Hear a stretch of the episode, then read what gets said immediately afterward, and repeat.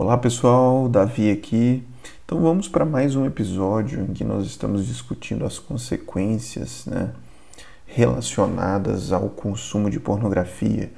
No último episódio nós falamos sobre a criação de memórias pavlovianas. Né?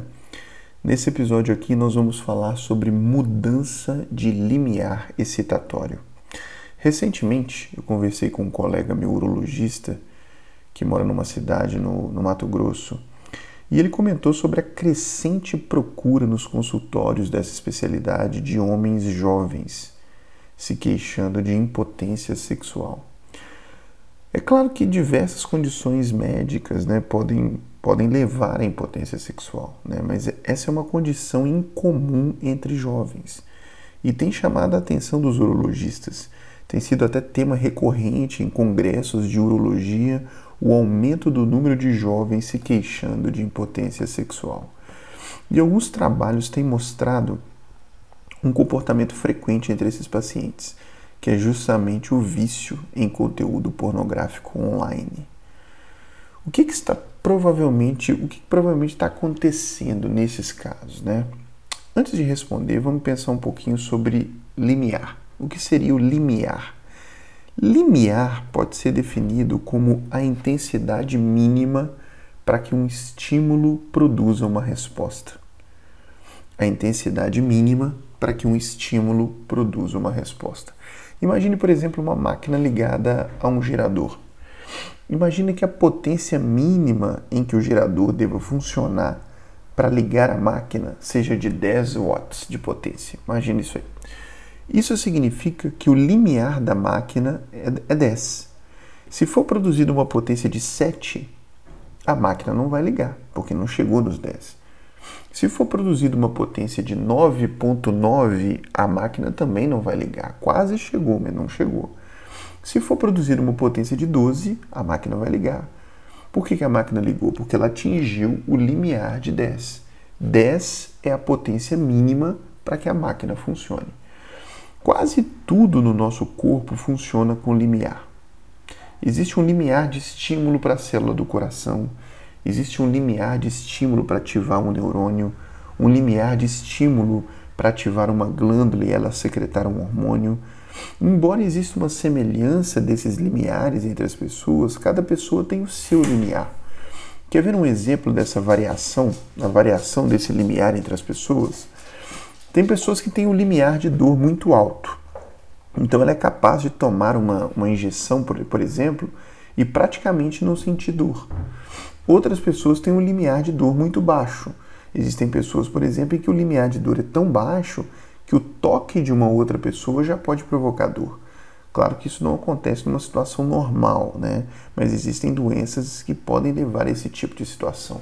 Na fibromialgia, por exemplo, as pessoas podem ficar com limiar de dor muito baixo.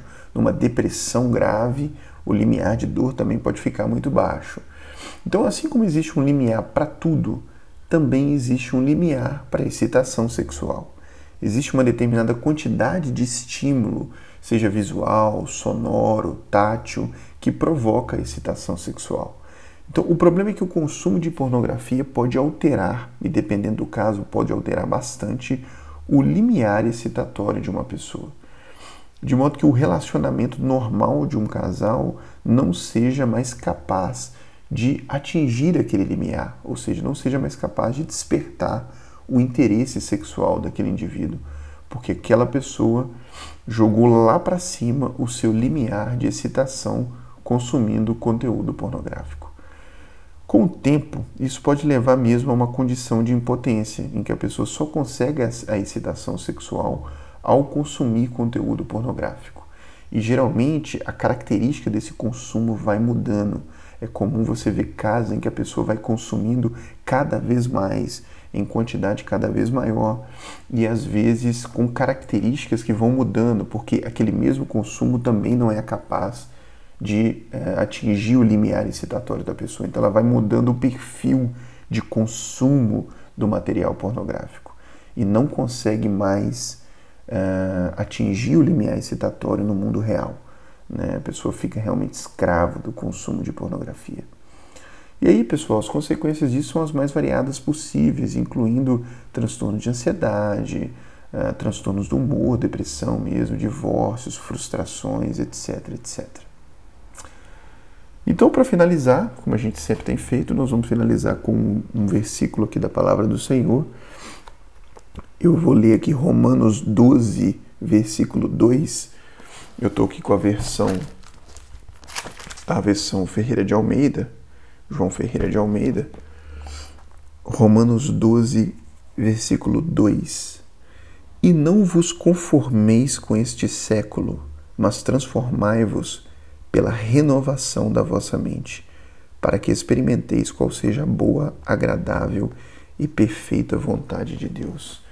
Numa outra versão, na versão King James atualizada, tá assim: E não vos amoldeis, amoldeis, né? não vos conformeis, não assuma forma, não se molde ao sistema deste mundo. Então, essa palavra século aqui, ela tem essa, esse significado de o sistema deste mundo. Esse mundo, pessoal, é um mundo extremamente sexualizado, extremamente uh, carregado de material pornográfico. Né? E se nós estivermos em harmonia, em conformidade com este mundo, então é provável que nós tenhamos um contato muito frequente com conteúdo pornográfico. Isso, com o tempo, pode modificar a nossa mente.